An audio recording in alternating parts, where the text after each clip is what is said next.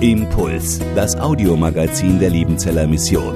Predigten, Veranstaltungen und Specials weltweit am Leben dran. Impuls zum Nach- und Weiterdenken.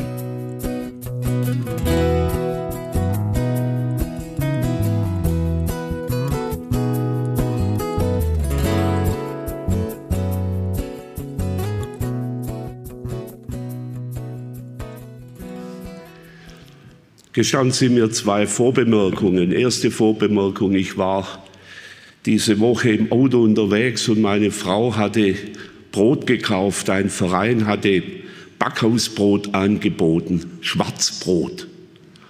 Wir sind ja im Schwarzbrot Gottesdienst. Und das war ein Duft in dem Auto. Da war ich schon vom Duft satt. Wunderbar. Es wäre mein Wunsch, dass ein wenig Duft aus dem Schwarzbrotgottesdienst mit Ihnen geht in die Woche, die jetzt begonnen hat. Zweite Vorbemerkung, ich kann es mir nicht verkneifen, obwohl der Predigtext ein anderer ist. Ich mag den ersten Advent. Nicht wegen der Kerze, ich bin kein so romantischer Typ. Der Schmuck ist ganz schön ordentlich bei uns zu Hause. Meine Frau hat gestern gerödelt. Ich liebe den ersten Advent wegen dem Wochenspruch und bin sehr dankbar, dass dieser Wochenspruch in der neuen Perikopenordnung nicht verändert wurde. Dieses Königswort auch in dem Lied besungen, siehe dein König kommt zu dir, ein Gerechter und ein Helfer. Christus im Alten Testament eine große Bandbreite an unterschiedlichen Verheißungen. Dieses Wort aus Sacharja 9, 9 ist etwas Besonderes. Warum? Siehe dein König. Was erwarten wir von einem König? Er kommt zu dir, ein Gerechter und ein Helfer. Und dieses zweite Wort in der Lutherbibel mit Helfer aktiv übersetzt, muss man wohl passiv übersetzen. Ein Gerechter und einer, der Hilfe braucht. Ein König, der Hilfe braucht. Jetzt gehen wir in die Erfüllungsebene. Jesus mit dem ersten König, mit dem ersten Kommen ein König, der nicht einmal einen eigenen Esel hatte. Der musste sogar den Esel ausleihen. Ein ganz besonderer König. Ein Gerechter und einer, der Hilfe braucht. Und die tiefste Hilfe, die Jesus gebraucht hat, war die, dass ihn sein himmlischer Vater von den Toten auferweckt hat. Das konnte Jesus nicht selber tun. Was für ein König. Und dann, ich gehe jetzt nicht ein auf die weitere Beschreibung in Sacharja 9,9, aber es geht ja dann arm, arm und reitet auf einem Esel, den er sich ausgeliehen hat, auf der Erfüllungsebene. Nun aber geht es heute um einen anderen Text, der ein ganz anderes Schlaglicht setzt, ein ganz anderes Gewicht aufzeigt, nämlich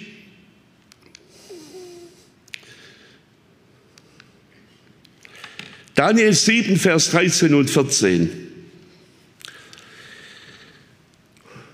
Daniel schreibt, ich sah in diesem Gesicht in der Nacht und siehe, es kam einer mit den Wolken des Himmels wie eines Menschen Sohn und gelangte zu dem, der uralt war und wurde vor ihn gebracht. Der gab ihm Macht, Ehre und Reich dass ihm alle Völker und Leute aus so vielen verschiedenen Sprachen dienen sollten. Seine Macht ist ewig und vergeht nicht und sein Reich hat kein Ende. Schauen wir uns diesen Text kurz inhaltlich an. Der Menschensohn kommt mit den Wolken des Himmels. Er kommt aus dem Bereich Gottes. Der Menschensohn hat aber äußerlich das Aussehen eines Menschen.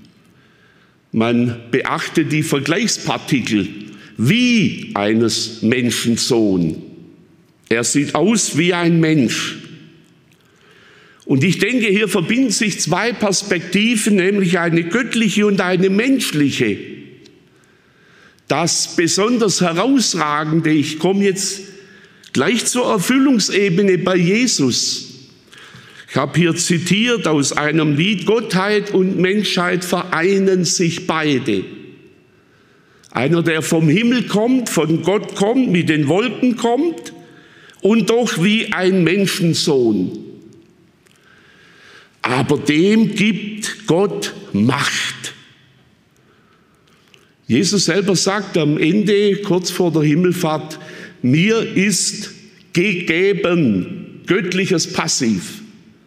Mir ist gegeben, von Gott gegeben, alle Vollmacht im Himmel und auf Erden. Universale Vollmacht. Von Gott gegeben, wie in Daniel 7. Gott gibt diesem Menschensohn universale Macht über alle Völker. Wir begegnen hier im Alten Testament bei Daniel einer universalen Perspektive. Schon hier bei Daniel und auch an anderen Stellen, schon früher bei Jesaja und auch in nicht wenigen Psalmen ist die Beschränkung auf Israel aufgebrochen. Die Begrenzung, die Gott selber heilsgeschichtlich eingegangen ist, die bricht Gott selber aus. Und dieser Menschensohn bekommt Macht über alle Völker. Geht hin und mache zu Jüngern alle Völker. Und in der Verheißung ist diese Herrschaft zeitlich unbegrenzt. Nun ist dieser Text Daniel 7, 13 bis 14 aus einem Kapitel, wo wir kurz den Hintergrund und den Kontext anschauen wollen, in Daniel 7, Vers 2 bis 8 zunächst. Daniel hat ein Gesicht und er sieht zunächst vier Tiere. Vier Tiere, die aus dem Meer heraussteigen. Ich will das jetzt nicht so ausführlich interpretieren und auslegen. Aber kurz diese vier Tiere. Das erste Tier ist wie ein Löwe. Und dieser Löwe wird dann aufgerichtet und das heißt dann von ihm, er ist wie ein Mensch mit einem menschlichen Herzen. Das zweite Tier ist ein Bär, wie ein Bär ein fleischfressender Bär, so wird er beschrieben.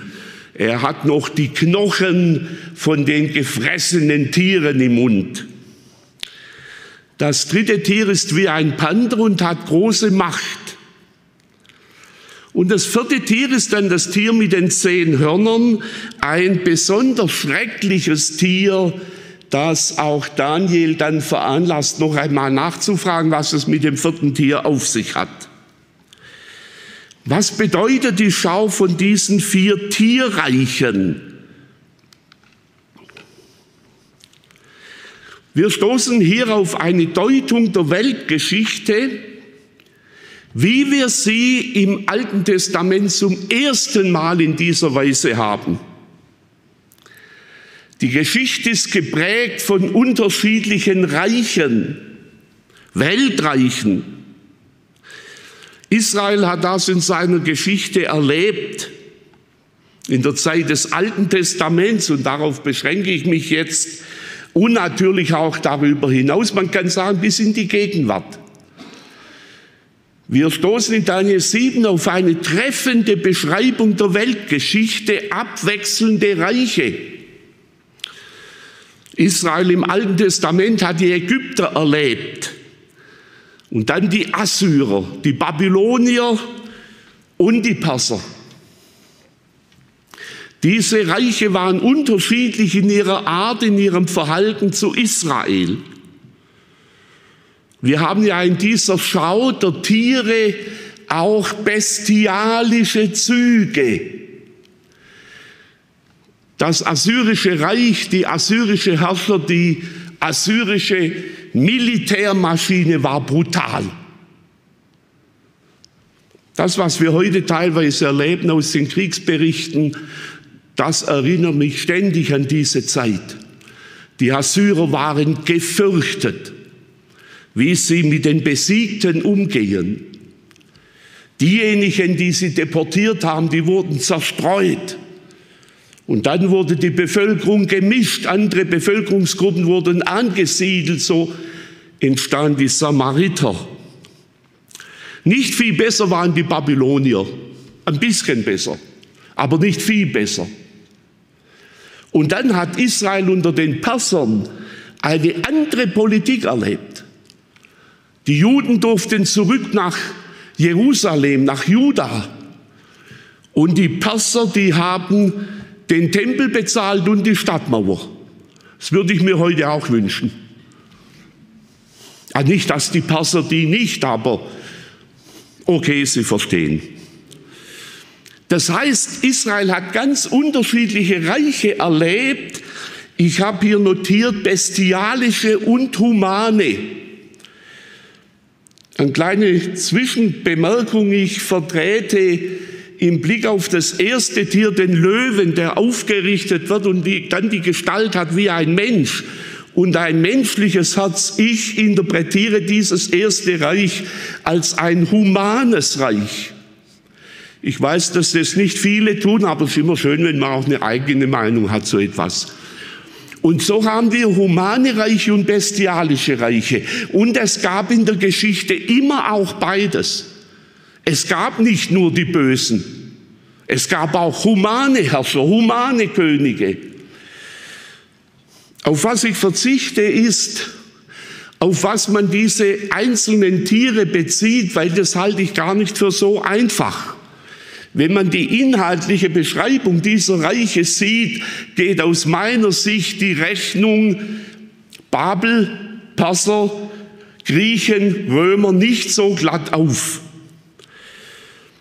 Der Text in Daniel 7 am Anfang suggeriert ein Nacheinander diese Reiche, aber legt, und dieser Text wird nachher noch erscheinen, legt Daniel 7, 12 auch eine Parallelität nahe. Sprich, wir haben zur gleichen Zeit unterschiedlich geprägte Reiche gemäß diesen vier Reichen. Und ich verweise hier auch auf Offenbarung 13, 1 und 2. Das muss ich jetzt wieder einblenden.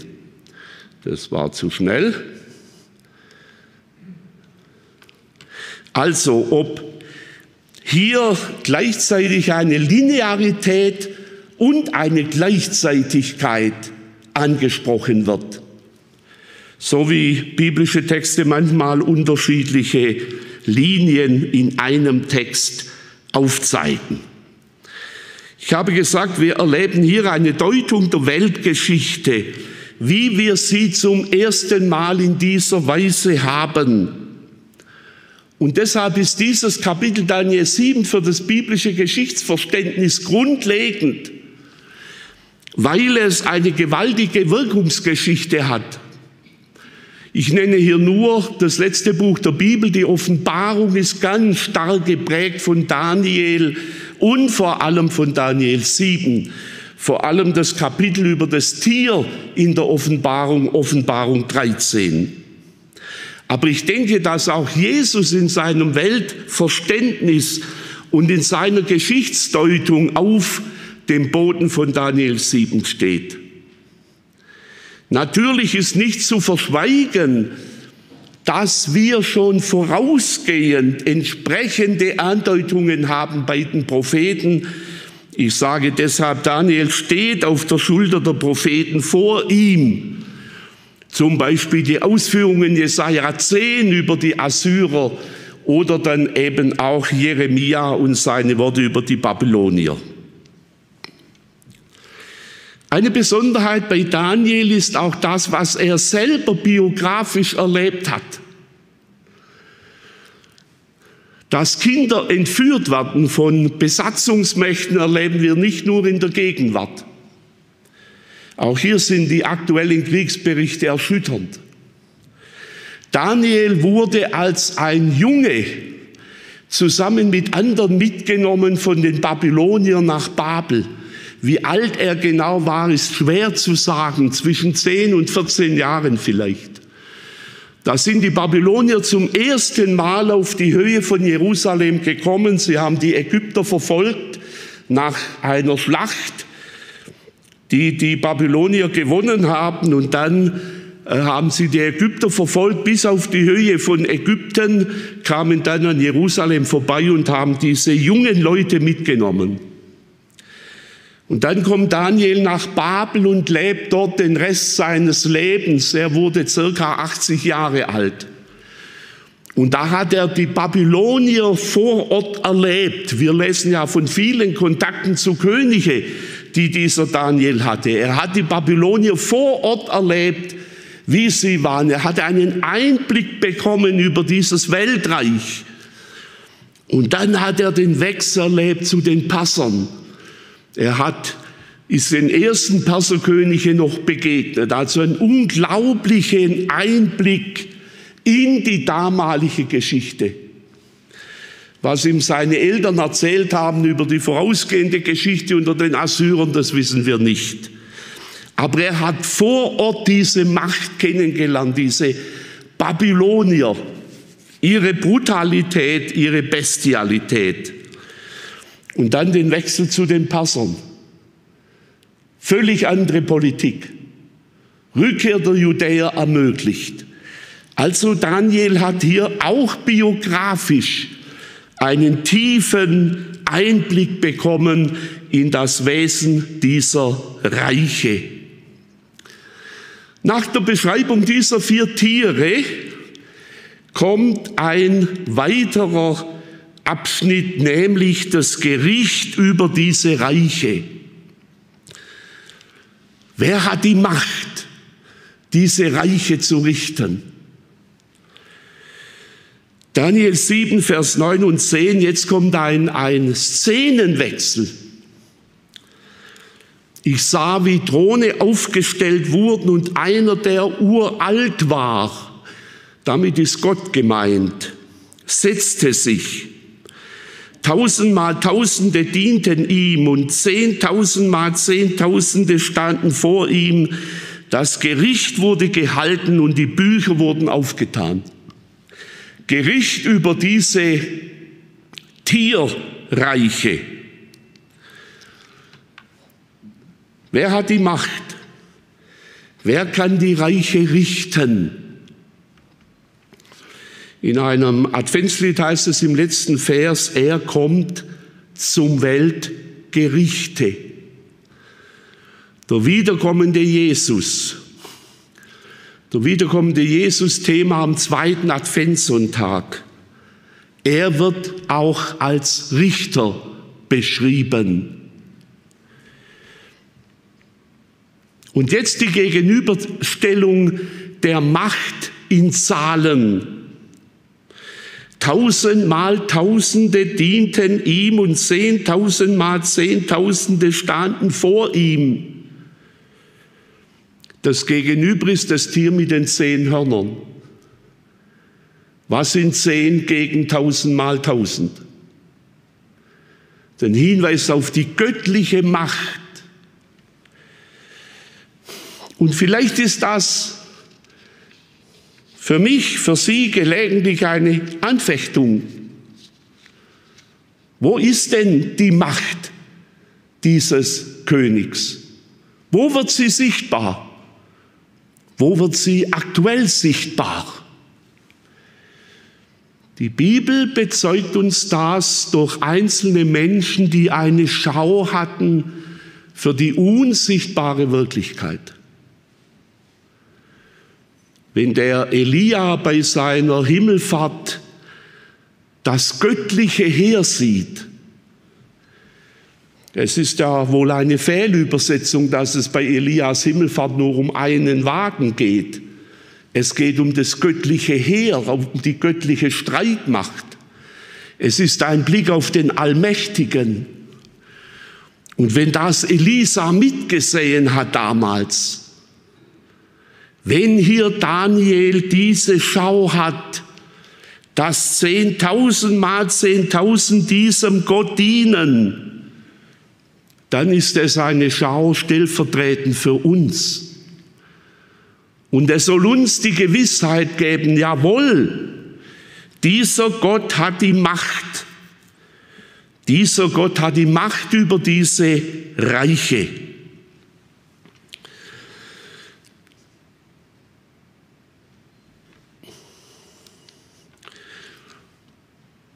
Und ich sah, wie das Tier getötet wurde und sein Leib umkam und ins Feuer geworfen wurde. Und mit der Macht der anderen Tiere war es auch aus. Denn es war ihnen Zeit und Stunde bestimmt, wie lang ein jedes leben sollte.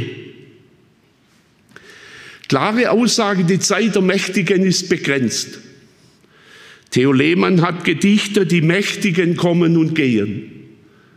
Und das erleben wir in der Weltgeschichte. Und oft erleben wir es sehr überraschend. Ich nenne nur ein Beispiel der Überraschung aus dem Alten Testament. Wir haben es genauso in der jüngsten Geschichte, wie schnell Reiche vergehen können. Das babylonische Reich, das über Jerusalem die Zerstörung brachte, den Tempel zerstört hat, das babylonische Reich, das einen Daniel als Knaben deportiert hat, einen Hesekiel, erlebte keine hundert Jahre. Für die damalige Zeit, für das Alte Testament äußerst kurz, auch im Vergleich mit den Assyrern, mit den Griechen und mit den Passern. Nur 70 Jahre. Und dann war es mit der Herrlichkeit des babylonischen Reiches vorbei. Die Mächtigen kommen und gehen. Es war ihnen Zeit und Stunde bestimmt. Und das mag doch auch ein Trost sein, gerade wenn man es mit bestialischen Reichen zu tun hat und wenn man ihre Wirkung sieht. Die Mächtigen kommen und gehen.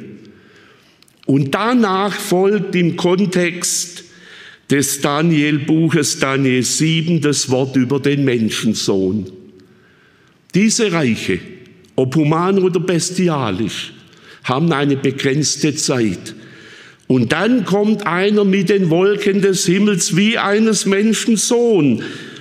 Und er kommt vor den, der uralt ist, und der gibt die Macht und Ehre und Reich über alle Völker, über alle Leute, universal und diese Macht ist ewig.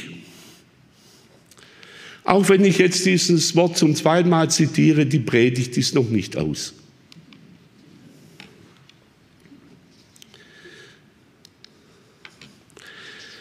Tierreiche und das Reich des Menschensohns. Wie unterschiedlich. Die Tierreiche von unten aus dem Meer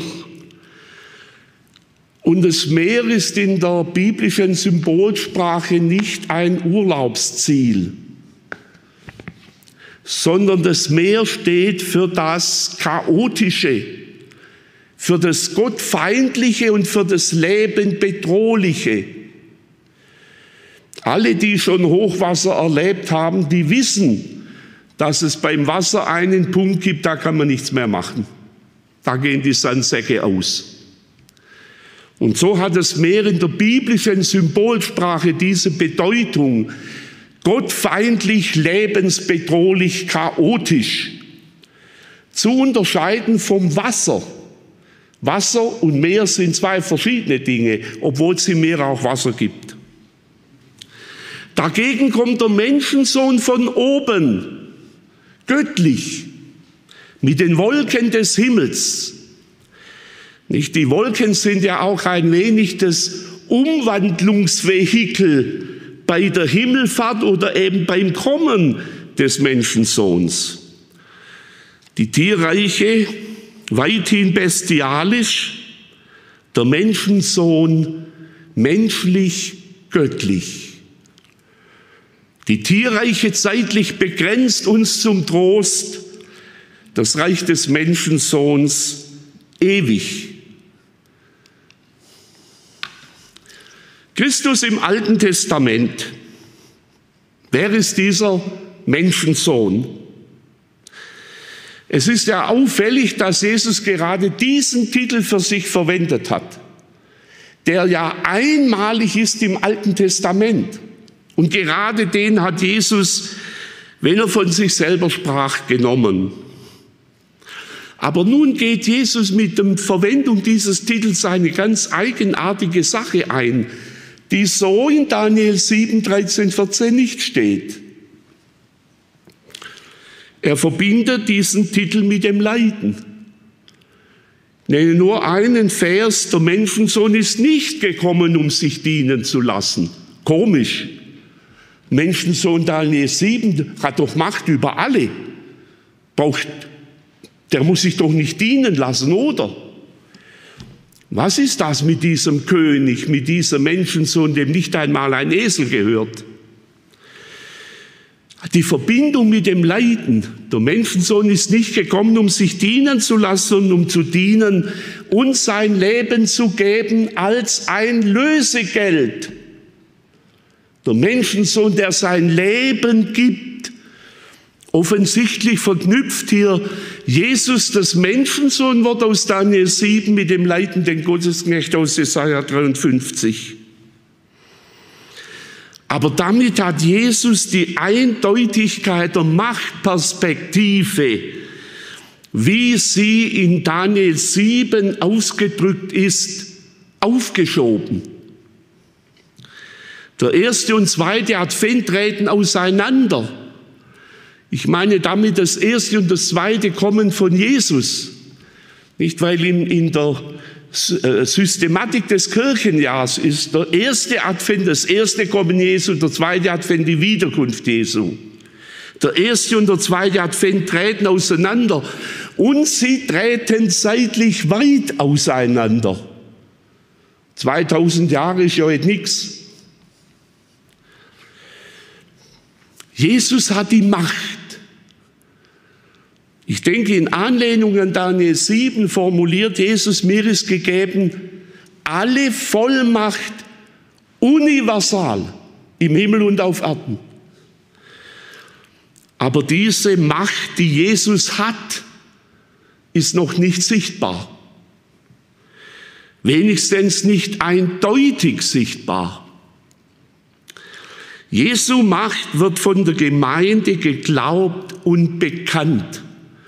Das ist mir ein ganz wichtiges Anliegen, das deutlich zu machen.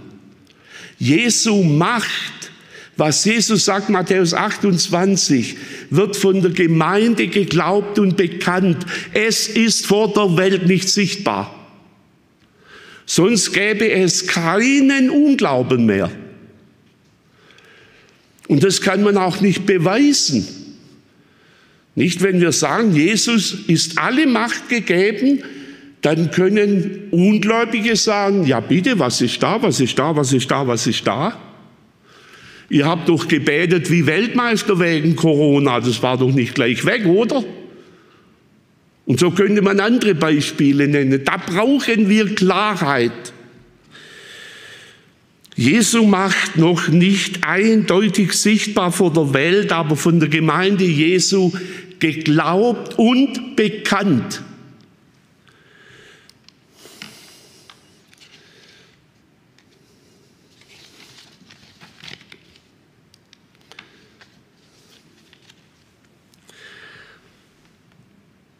Damit bestehen zwei Machtbereiche in dieser Welt parallel.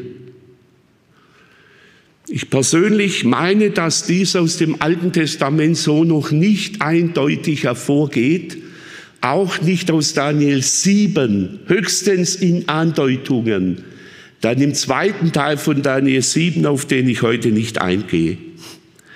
Zwei Machtbereiche bestehen in dieser Zeit parallel. Die Macht der Weltreiche nach wie vor, teilweise gleich bestialisch wie zur Zeit Daniels. und die Macht des Menschensohns. Wie ist die Macht des Menschensohns in dieser Zeit sichtbar? Es ist die Zeit der Kirche oder der Gemeinde, welchen Begriff Sie lieber mögen, überlasse ich Ihnen. Die Zeit der Kirche ist die Zeit der Mission und des Glaubens. Und dafür gibt Jesus seine ganze Vollmacht. Mir ist gegeben alle Vollmacht im Himmel und auf Erden.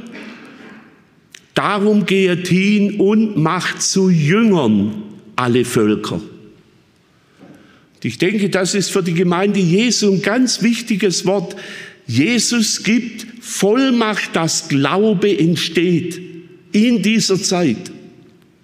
Jesus gibt Vollmacht, dass Gemeinde gebaut wird in dieser Zeit. Jesus gibt Vollmacht zur Mission in dieser Zeit.